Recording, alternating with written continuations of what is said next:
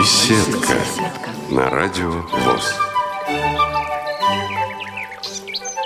Здравствуйте, друзья! У микрофона Елена Колосенцева. Сегодня мне помогает звукорежиссер Олеся Синяк. Мы сегодня будем разговаривать с представителем местной организации Всероссийского общества слепых, руководителем Лесосибирской местной организации ВОЗ Красноярского края Варварой Николаевной Юртаевой. Варвара Николаевна, здравствуйте. Здравствуйте. Расскажите, пожалуйста, в первую очередь, где же находится Лесосибирск в отношении к главной столице Красноярску на севере, на юге? Сколько вас отделяет километров? Мы находимся, конечно, на севере, около 320 километров от Красноярска.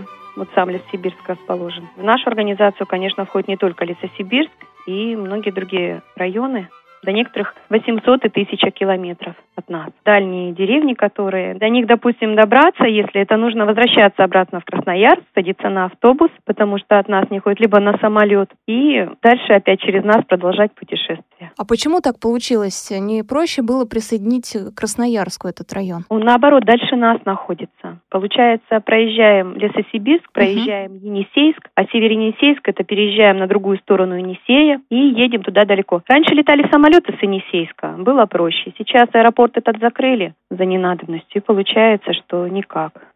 То, что касается через Енисей, это либо зимняя переправа, либо это ждем парома. По-другому никак. Как часто ходит паром? Пять раз в день. Есть два места, где ходит паром. Либо на одно место приехать, либо на другое. Либо это перед городом Лесосибирском, либо там в Енисейске совсем. 50 километров от нас. А паром берет э, машины или он только людей перевозит? Нет, конечно, и машины. То есть крупный такой большой да, паром? Да, угу. большой паром потому что у нас северо-енисейский это золотые прииски, и туда даже ходят большие БелАЗы и КАМАЗы. И, ну, и все это перевозит паром? Перевозится, да, но если это, допустим, один какой-то БелАЗ, то или там КАМАЗ, то смотрит уже паромщик сам, сколько там тонн можно и провозит.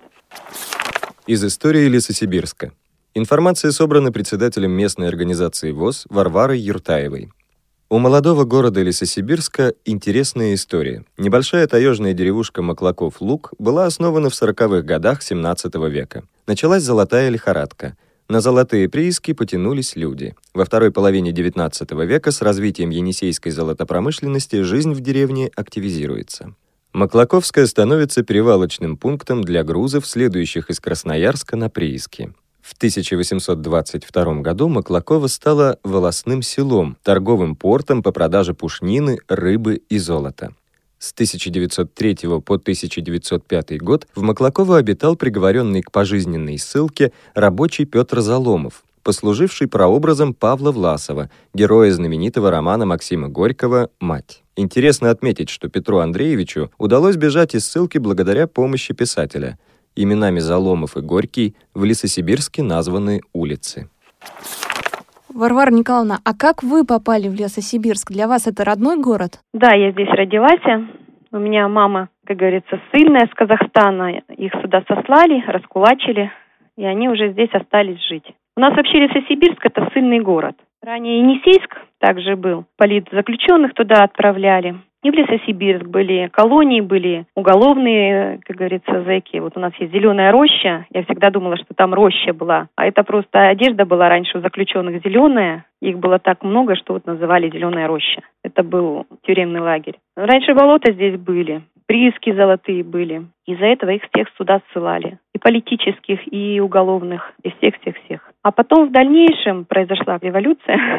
И остались люди здесь жить, наладили свой быт. А сейчас о прошлом города что-то говорит о том, что сюда ссылали людей? Нет, наверное, ничего. Потому что город полностью перестроился. Когда-то в 1640 году был просто поселок Маклакова, деревушка даже маленькая. Потом вот эта золотая лихорадка началась, и у нас были золотые прииски. Прииски потом были исчерпаны все. На этих приисках также политзаключенные работали. Так как это тайга кругом, лес, болото, сюда добраться-то каким-то образом можно, а обратно невозможно, потому что трясина кругом была в то время. И из-за этого начали привозить сюда политзаключенных далеко, чтобы не мешали И они работали на этих приисках. Потом построили лесопильные заводы, также они начали на них работать. Постепенно город начал расширяться, не город тогда, деревня, потом село стало большое, так как торговый путь открыли. Пушнину везли отсюда, рыбу, потому что Енисей очень богат рыбой был. Ну, сейчас немножко обмелел, после Красноярской ГЭС как построили, обмелел, конечно, Енисей, и мощность снята. А раньше все бревна сплавляли по Енисею, потому что течение огромное. У нас почти никто там не купается, потому что невозможно. Течение очень огромное в Енисее.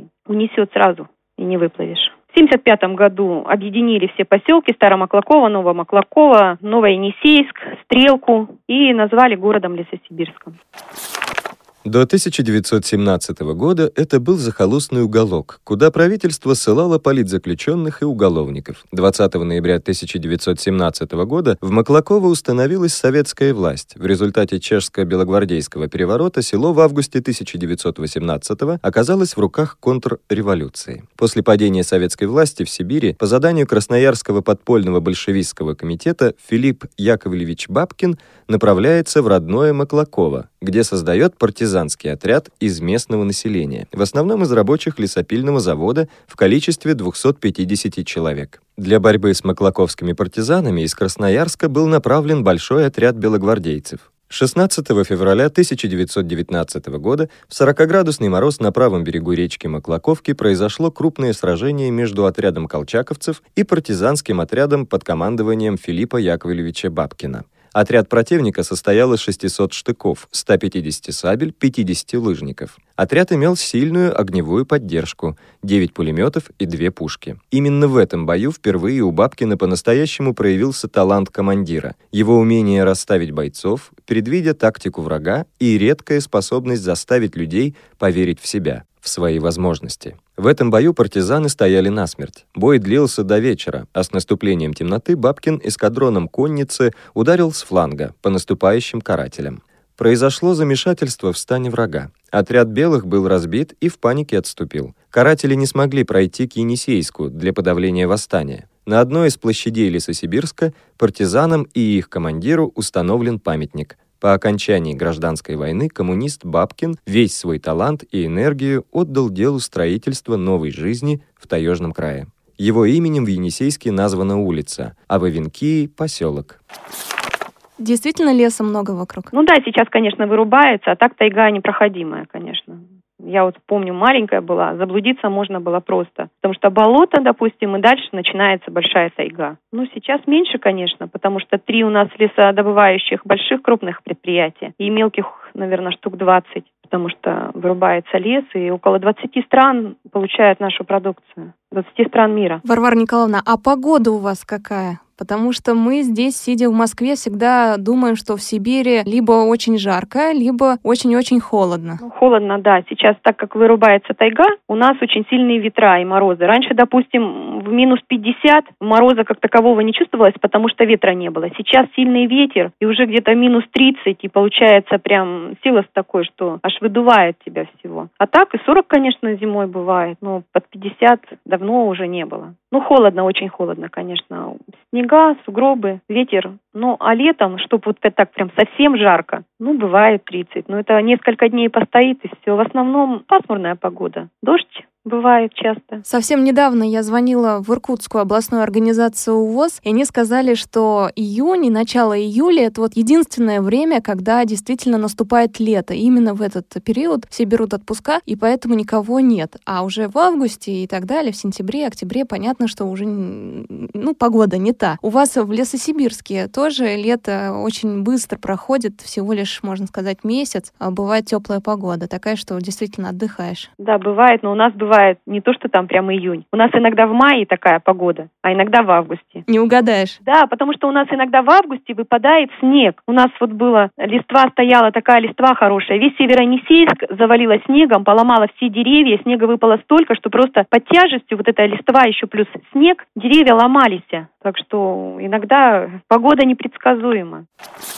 В 1914-1916 годах Норвежским лесопромышленником Ионом Лидом в селе на правах концессии был построен лесозавод. Были закуплены земли с лесом, наняты рабочие. В 1923 году завод национализирован. После Великой Отечественной войны в районе Маклакова построены крупные лесопильные заводы по переработке ангарской сосны в пиломатериалы на экспорт. В 1963 году из Абалакова сюда подошла железная дорога. На месте, где когда-то шумела дремучая тайга, выросли новые рабочие поселки – Новомаклаково и Новоенисейск. Город Лесосибирск образован указом Президиума Верховного Совета РСФСР 21 февраля 1975 года на базе рабочих поселков Маклакова и Новомаклакова и с административным подчинением рабочих поселков Новоенисейск, Стрелка и Подтесово. Город протянулся почти на 20 километров вдоль берега Енисея и состоит из отдельных жилых массивов, группирующихся вокруг предприятий и соединенных бетонной автострадой. Выгодное транспортно-географическое положение, главный фактор развития Лесосибирска, позволило ему отобрать многие функции у старинного Енисейска. В 1967 году сюда из Ачинска подошла железная дорога. Ее строительство явилось еще одной яркой страницей трудового подвига советской молодежи. За пять пять лет строители проложили стальной путь через непроходимую тайгу, болота и топи, десятки рек и речушек. В 1974 году была сдана в эксплуатацию первая очередь Лесосибирского речного порта. Три крупнейших в крае лесопильно-деревообрабатывающих комбината, три лесоперевалочных предприятия и Енисейская сплавная контора в 70-е годы перерабатывали около 5 миллионов кубометров древесины, в основном ангарской сосны. Каждый четвертый кубометр пиломатериалов, отгружаемый за границу из России, был сибирским, а точнее имел марку лесосибирских комбинатов.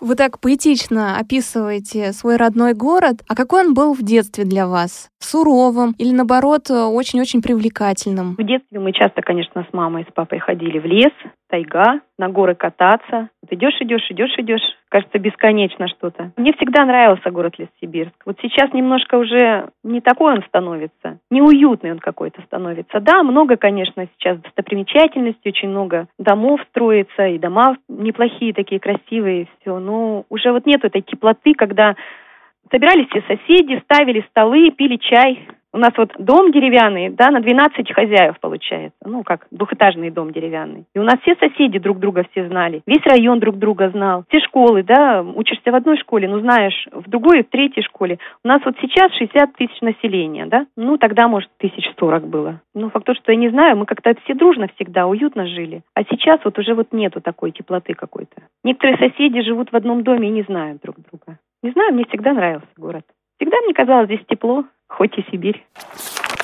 В 70-х Лесосибирск представлял собой сплошную строительную площадку. Возводились новые цехи, предприятия, школы, жилье. Только строители города вводили в эксплуатацию до 60 тысяч квадратных метров жилья ежегодно. Поселение из щитовых и брусовых строений преобразилось в городской массив с полным благоустройством. В 1977 году педагогический институт был переведен из Енисейска в Лесосибирск.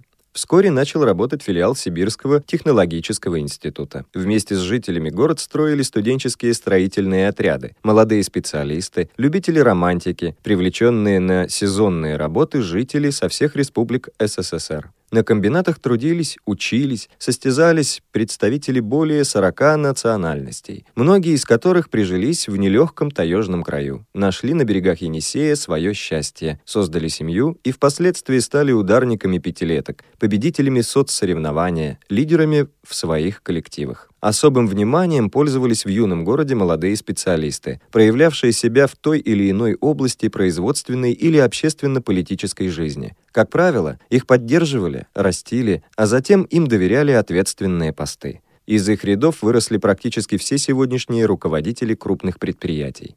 В 80-х годах Лесосибирск стал, по сути, кладезем передового опыта не только в лесопилении, но и в лесохимии, строительстве, торговле, транспортировке леса на север в Игарский порт и доставке народно-хозяйственных грузов по воде в районы ангара Енисейского региона. Успешно решалась актуальная в то время задача обеспечения горожан и ангарских лесозаготовителей продуктами питания и товарами хозяйственного назначения.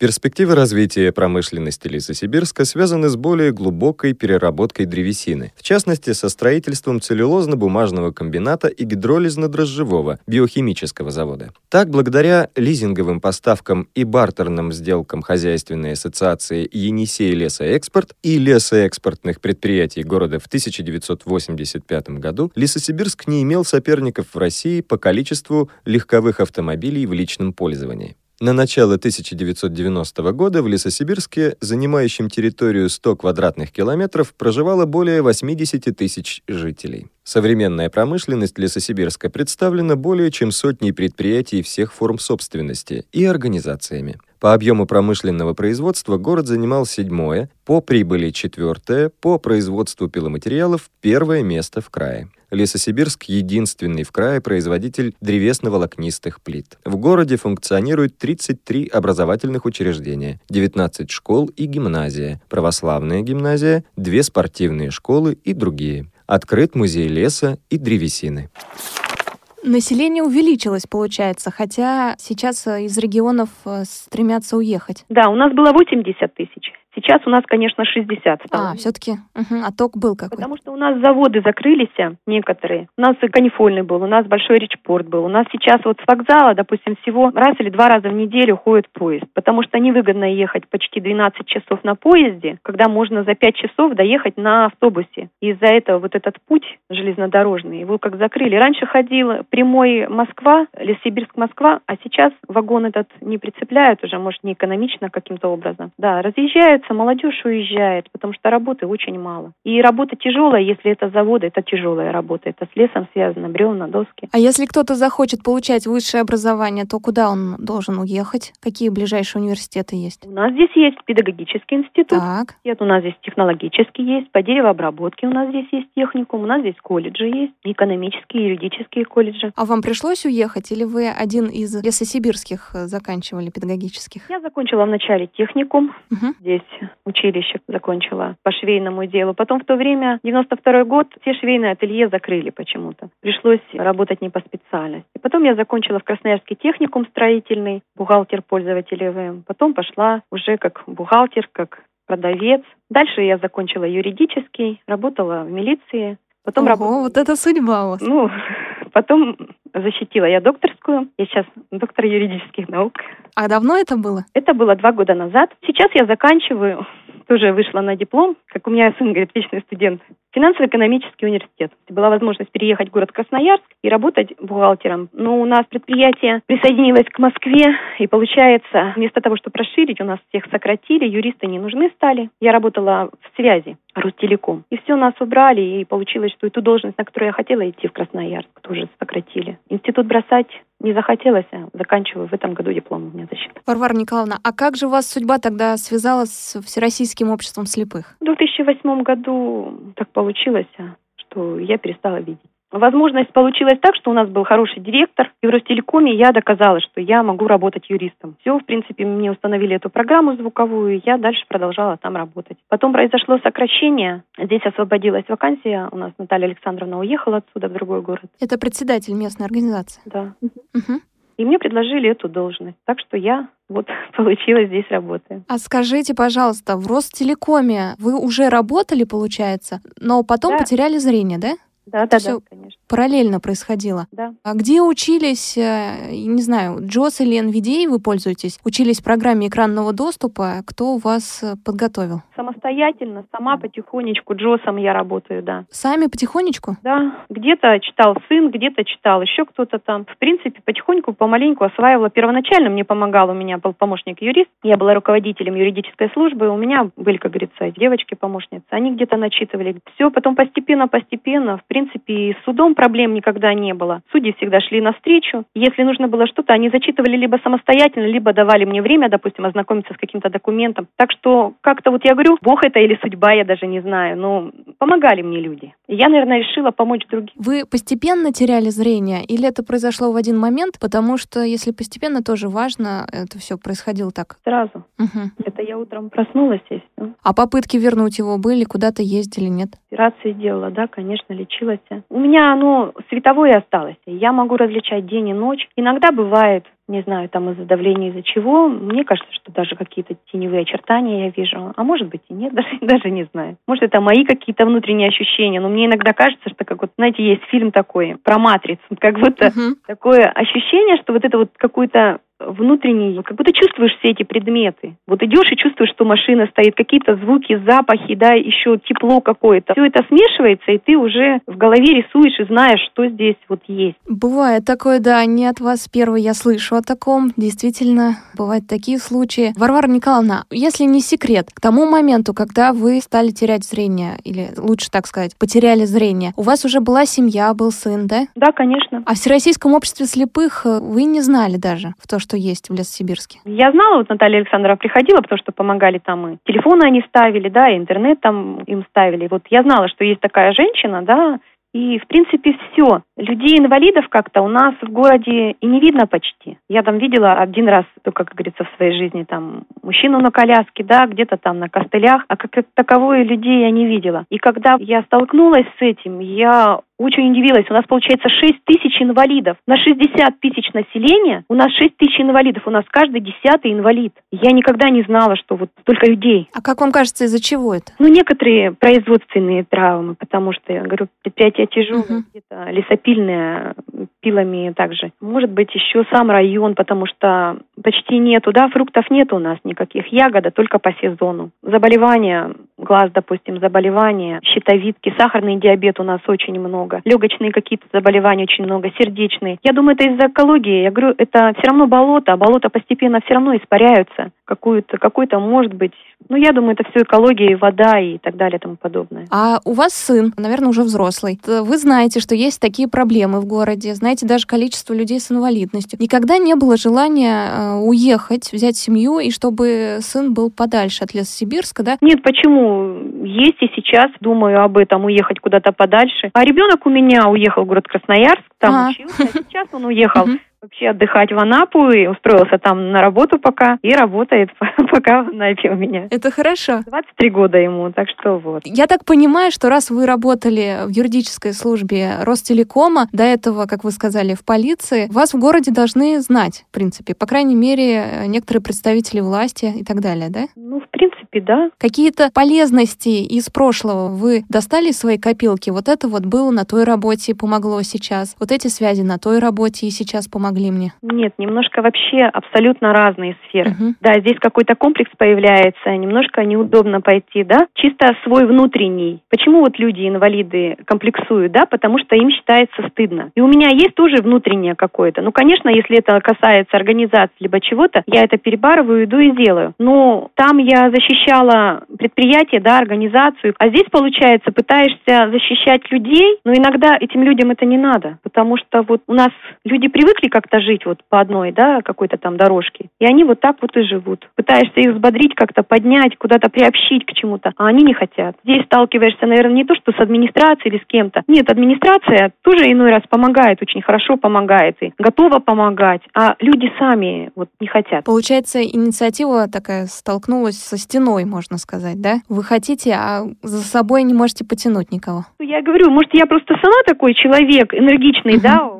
много всего хочется сделать, да. Я, в принципе, всегда занималась спортом, пыталась заниматься музыкой, я ходила на хор. Очень много всего мне было в жизни интересно. Тем более, я говорю, у меня два старших брата, три сейчас, ну, один младший, да, два старших. И я всегда с одним на футбол, с другим на дзюдо, там, везде, где они ходили, я ходила, да. И мне всегда это все было интересно. И после этого я всегда насыщала жизнь чем-то таким. А здесь люди, может быть, привыкли в другом каком-то темпе жить. И я, получается, пытаюсь им каким-то образом, может быть, свое что-то навязать, а они не хотят. Но в то же время меня удивляет. Я считаю, что пока ты двигаешься, пока ты вот живешь этим городом, этим всем, да, ты именно живой человек.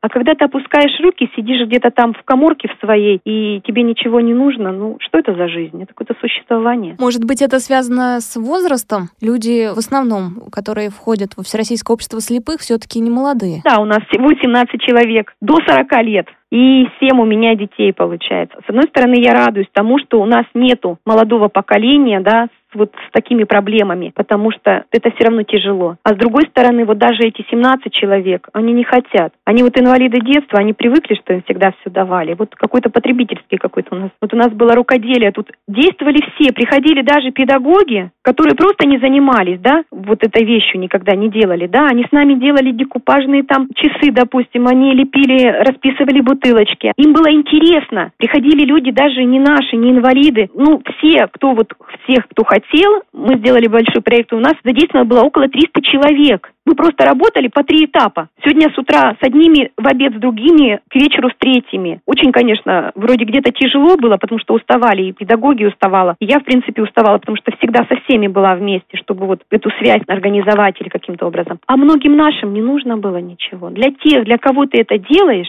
чтобы помочь, научить, как-то их задействовать, единицы пришли.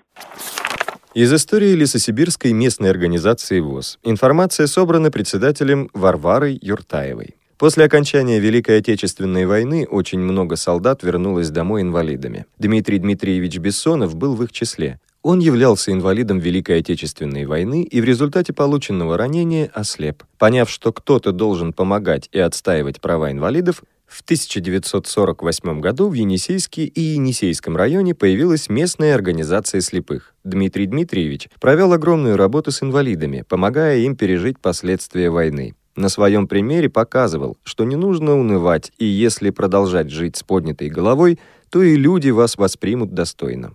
В 1955 году в 40 километрах от Енисейска на территории поселка Маклакова введен в эксплуатацию Енисейский дом инвалидов. Люди с различными нарушениями здоровья нашли уют и поддержку в стенах этого дома. Около 60 человек были инвалиды по зрению. В 1963 году проложена железная дорога Красноярск-Абалаково-Маклакова и появилась возможность развития дальнейшей жизни поселка, окруженного со всех сторон тайгой и широкой рекой Енисей началось строительство деревообрабатывающих заводов, сплавных контор, и у инвалидов появилась возможность трудоустройства. В 1965 году Дмитрий Дмитриевич Бессонов умер, и его частичку заботы об инвалидах по зрению подхватил инвалид Великой Отечественной войны Александр Сафронович Викентьев. Великая Отечественная война давно кончилась, но число инвалидов по зрению продолжает увеличиваться за счет пожилых людей, детей, рожденных слепыми, и специалистов, получивших травму на рабочих местах. Работа в местной организации слепых продолжается с новой силой. Правительство задумывается над проблемой инвалидов и устанавливает определенные определенные льготы и социальные поддержки. 19 марта 1981 года на заседании Президиума Краевого правления Красноярской краевой организации Всероссийского общества слепых принято решение о создании Лесосибирской первичной организации Общества слепых. Территория организации увеличилась и составила четыре административных округа и два города – Лесосибирск и Енисейск. В 1985 году председателем стала Валентина Александровна Аксенова. В 1996 году председателем назначена Наталья Александровна Погодаева. До июля 2013 года она добросовестно выполняет возложенные на нее обязанности.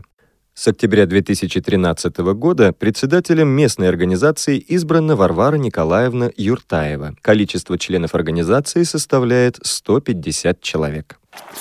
Мы сегодня разговариваем с председателем Лесосибирской местной организации ВОЗ, это Красноярская региональная организация Всероссийского общества слепых. У нас на связи Варвара Николаевна Юртаева. Мы прервемся на несколько секунд и вернемся к вам. Вы слушаете Радио ВОЗ. У нас на связи Варвара Николаевна Юртаева, председатель Лесосибирской местной организации Всероссийского общества слепых. Варвара Николаевна, ваши районы далеко находятся. Если не удается вот, приблизить э, тех, кто рядышком живет, как же получается держать связь с теми, кто на том берегу Енисея? Плотно работаем, конечно, с соцобеспечением и соцзащитами. У нас закреплены человечки, как говорится, люди, те, вот с кем я созваниваюсь уже напрямую, они уже знают, кто я, я знаю, кто они, и вот прям напрямую мы работаем. В принципе, соцзащита замечательно работает, в районах вообще отменно. В Енисейске у нас два реабилитационных центра, это районный и городской. Там тоже девочки поддерживают связь наши все, кто в районы к Енисейску, как говорится, относятся, Енисейскому району, либо Енисейску. Если им удобнее с ними заниматься самостоятельно, они занимаются с ними там. Встречают их на автобусе, провожают. Если кому-то интересно с нами, ну не то, что интересно, с нами интересно, конечно. В плане удобнее, да, добрались они до Сибирска быстрее, там, допустим, или кто-то привез, то они занимаются с нами. У нас есть и компьютерный класс оборудован, у нас соцзащита предоставила. Компьютер со звуковой программой, у нас бралевская клавиатура, у нас бралевский принтер. У нас огромная библиотека с Красноярска нам присылает на всех носителях, на любых носителях. Мы также тефло все предметы, которые, инструменты приходят, тефлосредства, мы здесь разбираем. Кому-то непонятно, мы, как говорится, вместе это все сидим, изучаем, и увеличители определенные, лупы и все. А есть специалист, который обучает той же компьютерной грамотности? Ну, все пока пало на меня.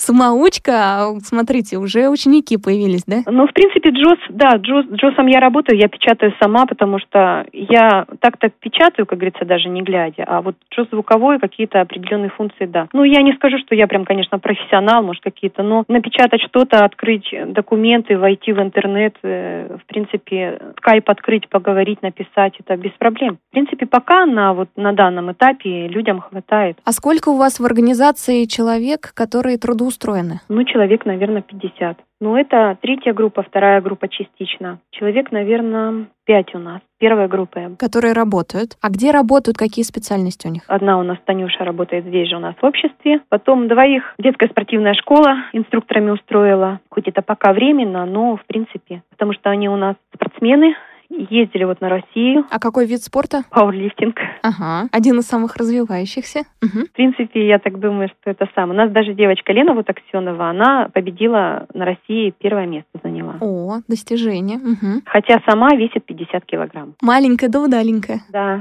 Мы работаем с программами, которые Центр занятости предоставляет вот по госпрограммам. Допустим, на три месяца куда-то обустраиваем одного человека, да, через какое-то время на другое место там, либо люди уходят в отпуск на время отпуска, отпуска, либо заболели, либо еще каким-то образом. И, в принципе, у нас вот работает эта программа без проблем у нас. Инвалид же вообще считается, все, инвалид как будто клеймо на тебе. Потому что работодатель даже не понимает, что некоторые люди, инвалиды, они намного лучше будут работать, потому что они заинтересованы в этой работе. Они качественно и добросовестно будут выполнять этот труд. По сравнению, допустим, с другими людьми. Но вот наше вот, вот это вот пожизненное, которое идет в России, табу на инвалидов, вот оно так и есть, как так что очень сложно. И мне тоже очень, вот почему сложно. Я вроде обошла всех, и все меня знают, и знают, что я работаю, да, и работала, но не берут на работу юристом. То есть у вас есть желание устроиться юристом? Ну, в принципе, да, почему бы нет? То есть параллельно, параллельно делать конечно. работу? Угу. Ну, ну нет. Вот. А вернуться в Ростелеком? А нету там такой ставки уже, должности нету. Сократили. У нас а, было... сократили после того, как вы уже ушли во Всероссийское общество слепых? Нас сократили. Угу. У нас было 500 человек, осталось 50. Вот 450 человек сократили. Понятно. Да, Кризис. Кризис, да. Но, в принципе, мы стараемся. Вот мы обустроили у нас девочка, да, она не заболеванием глаз, но у ней общее заболевание, и при этом у нее страдают глаза. Она очень плохо видеть стала. И ни очки не могут выписать, ни корректировать, ничего. И мы обустроили ей рабочее место у нас. Здесь мы выиграли 72 тысячи. Мы закупили программу для слабовидящих. Она также звуковая, но при этом там увеличитель такой большой стоит. Ей это удобнее, допустим, чем работать с жестом. Также мы приобрели такие увеличительные лупы, которые выводят картинку на экран. Угу. Полностью все показывает. И лупу такую ставишь ее на книжку, и она прям, как говорится, увеличивает в много раз. И ты можешь спокойно также читать любую книжку, любой документ. Она прям по формату А4. А это только у вас можно увидеть, или вы эти лупы отдаете людям в пользование? Кто приходит у нас в библиотеку читать что-то, без проблем пользуется. Допустим, какие-то мероприятия и праздники. У нас здесь театр есть свой. Театром громко я его назвала, конечно. Определенная группа, мы делаем какие-то спектакли, сценарии какие-то, либо еще что-то на свои мероприятия, либо вот мы выступали мы на детском утреннике. Я написала сценарий про зайку, про пасхального зайца. И мы выступали там. Дети задействованы. Мы такую, как сказотерапия у нас. Всех приобщаем людей желающих. Мы делаем много-много масок. И в сценарии они все задействованы. Тифлокомментарий идет. Мы полностью комментируем эту сказку, что происходит, кто во что одет. И вот здесь вот, да, они, допустим, берут и читают, кто у нас слабовидящий, без проблем. Ну, как-то вот не просил никто домой, так что... Варвара Николаевна, вы сказали, что есть э, у вас и детки незрячие. Да. А, семь человек, по-моему, вы сказали. Да. Угу. Как э, работаете с ними, с их родителями, и есть ли возможность отдать э, ребенка в какой-то коррекционный детский садик? Коррекционного детского садика у нас нету. Группы какой-нибудь? Мы, в принципе, договариваемся. Всех деток наших берут в обыкновенные группы, без проблем. Угу, хорошо. Даем методички, которые у нас есть, информацию какую. Желающие педагоги, кто приходит, у нас, в принципе, без проблем. Мы с ними все объясняем, рассказываем уже, как говорится, на пальцах, на своем опыте. Как мы это все воспринимаем. Мы пытаемся объяснить этим педагогам, как детки это будут воспринимать. И, в принципе, идут на контакт, все прекрасно. У нас вот девочку одну мы тоже в общую школу образовательную устроили. Сначала были, конечно, конфликты, и директор не хотел, и педагоги, но все урегулировали, ну, и там настояли мы еще, и, конечно, пожаловались мы везде, и в Министерство образования, где можно, тоже пришли к определенному этому. Она, допустим, два урока, это самые основные математика, русский, но занимается дома, а все остальные предметы она ходит в школу. Так что без проблем, все пытаемся на вот уровне, как говорится, здесь мы решаем. У нас, если сильно-сильно или мамочки сами желают. У нас в Красноярск мы в интернате. У нас одна девочка вот учится в восьмом классе, закончила восемь классов. И первоклассник поступил у нас в школу-интернат. То есть школьников у вас, получается, трое, да? Двое в Красноярске? У нас один в Стрелке на дому учится. Девочка закончила восемь классов, тоже на дому училась. Это двое. Потом вот в первом классе одна здесь в школе в общеобразовательной, двое в интернате. Это что получается? Пять? Да, пять. Раз, два. Два в садике все. Все, всех перечислить можно, да? Все рядышком. Как большой-большой интернат. У нас помимо наших столько ходит других детей, потому что им может интересно. С ними не занимаются, вот как вот здесь у нас. Это дети сотрудников, дети членов Всероссийского общества слепых или просто... Дети инвалиды, допустим, вообще. Ага. Им некуда пойти, потому что у нас общество инвалидов, которое, оно уже с определенного возраста, с детьми не работает. У нас есть тут небольшой центр реабилитации, но не знаю почему, не знаю, может, потому что правда у нас интересно. Все к вам. Да, мы занимаемся спортом еще. Вот у нас есть тренера-общественники. Один тренер-общественник, Алексей Иванович, да, он занимается теннис-битом. Ведет теннис-бит. Так, а подождите, что это такое? Теннис для незрячих. А, у нас он называется шоу-даун. У нас теннис-бит. Ага, ну какая разница? В общем, одно. Ага. Мы договорились, у нас построили здесь спорткомплекс. Вначале тоже не хотели никак идти на, с нами на мировую, потому что вопрос такой задавали всегда, а как ваши слепые будут плавать? А как ваши слепые будут ходить? Да они ударятся, вы что? И нас категорически не хотели туда с собой брать. Даже мы сейчас добились того, что у нас два раза в неделю бесплатно занимаются инвалиды. Причем все инвалиды. Так что работа, конечно, тяжелая, но провели, все сделали. И у нас бассейн, люди ходят пожилого возраста. Молодые, кто там более, ходят на тренировочные залы, качаются. И вот теннис-бит мы туда установили стол. И у нас теперь ходят туда люди заниматься еще теннисом. Плюс у нас шашечный клуб, у нас Галина Ивановна занимается шашками. Мы договорились с молодежным центром. Они нам предоставляют также бесплатно помещение. Там все обустроено. Раз в неделю они туда приходят, занимаются. И также мы договорились тоже со спортивной школой. Нам дали большой зал, дали время, то, которое нам удобно. И мы занимаемся два раза в неделю. Но при этом, я говорю, у нас 7 человек наших ходит, и 20 человек ходит инвалидов, опорников, интеллектуалов и так далее и тому подобное. Угу. Варвара Николаевна, а как фамилии ваших тренеров? По легкой атлетике веду я, Теннис бит ведет Курдюков Алексей Иванович, а Галина Ивановна Власова ведет шашки у нас. При участии спорткомитета города на базе детской спортивной школы номер 2 по вольной борьбе в 2000-х начинает работать отделение адаптивного спорта для всех инвалидов. Создана команда города по адаптивному спорту. В ее состав вошли инвалиды с различными ограничениями здоровья. Начались занятия группы по лечебной физкультуре. В начале для занятий не было никаких спортивных снарядов. В 2014 году местная организация совместно с администрацией города и спортивной школой написали проект в фонд Михаила Прохорова и на полученные деньги закупили оборудование и тренажеры. После длительных переговоров был предоставлен легкоатлетический зал и тренажерный кабинет для занятий группы. Очередной грант и появились лыжи. Зимой команда приняла участие в городских, а затем и в краевых соревнованиях.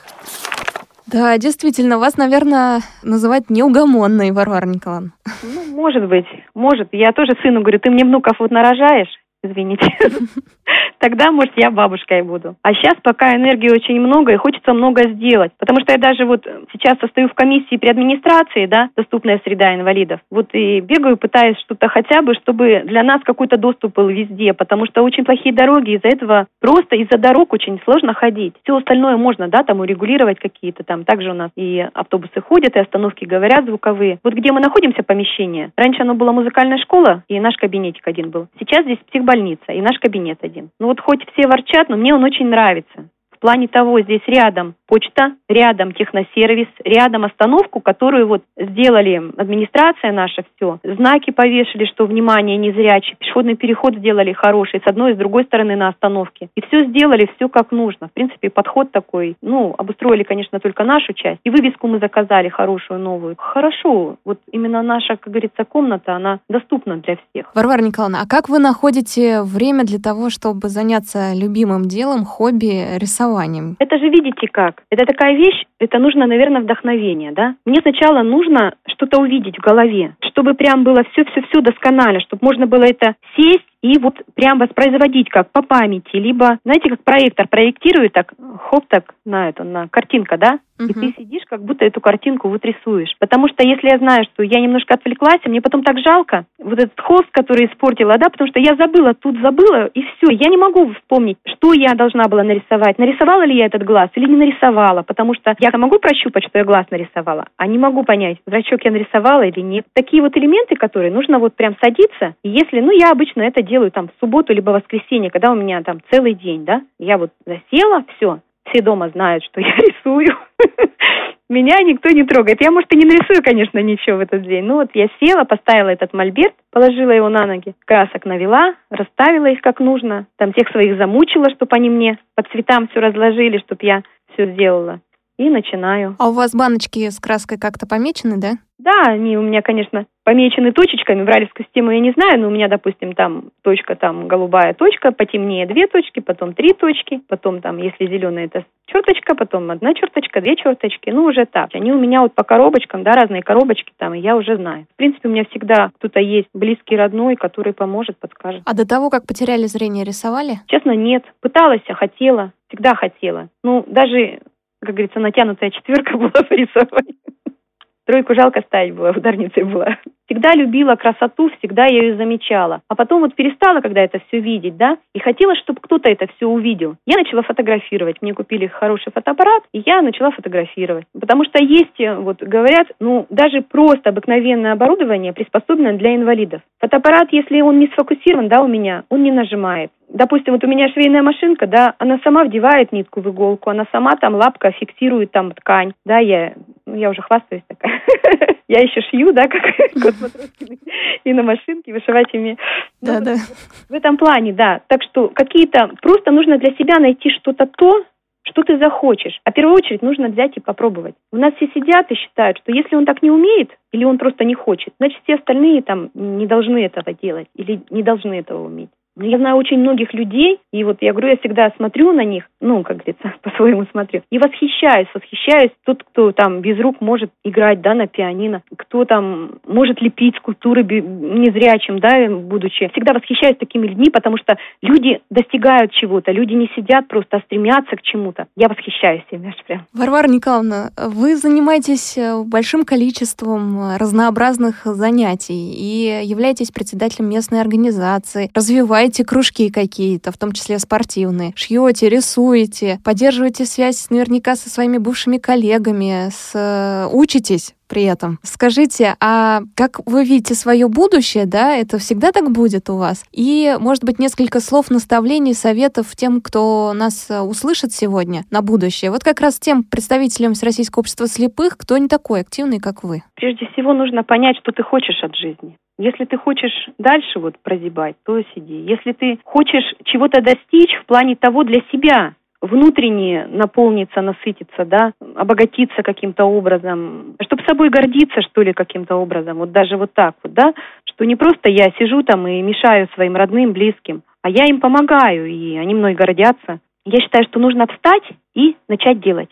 Все. Больше ничего не нужно. Просто нужно захотеть взять те же краски, ту же, не знаю, глину. Вот тесто мы делаем, лепим из теста, да, соленого делаем. И начать пальчиками, мы же чувствуем все пальчиками. Попробуйте ощутить вот этот вот мир этого предмета и воплотить то, что вы хотите. В принципе, я считаю, что это все возможно, если человек захочет. Ну, все. Спасибо большое. У нас на связи сегодня была Варвара Николаевна Юртаева. Варвара Николаевна, огромное спасибо, что согласились и дали нам интервью сегодня. Очень интересное интервью, по правде, любопытнейшая просто судьба у вас. Надеюсь, что еще новости придут народ интересный из леса Сибирска. Может быть, э, своя собственная выставка появится постоянная. Надеюсь, что такое произойдет. Я стихотворение хотела прочитать. Можно? Давайте, под конец программы как раз. Где еще найдешь края такие? Хоть пройди пол света, пол земли. Здесь у нас потоки буревые, соболя, пшеницы наливные, лиственницы, скалы, хрустали. Здесь у нас морожка и черника, сливы, не боящиеся зим. Люди здесь от мала до велика хлебосольством славятся своим. Где еще найдешь места такие? Сколько леса, рыбьих котяков, сколько светлой необъятной шире. Я себя не мыслю без Сибири, без своих родных сибиряков. Чудесно. Спасибо большое, Варвара Николаевна. Спасибо вам. Ну что ж, давайте прощаться. До свидания, друзья. Если у вас будут вопросы к Варваре Николаевне Юртаевой, председателю местной организации в Лесосибирске, это Красноярский край, то присылайте обязательно на почту радиособачка радиовоз.ру. До свидания, Варвара Николаевна. До свидания.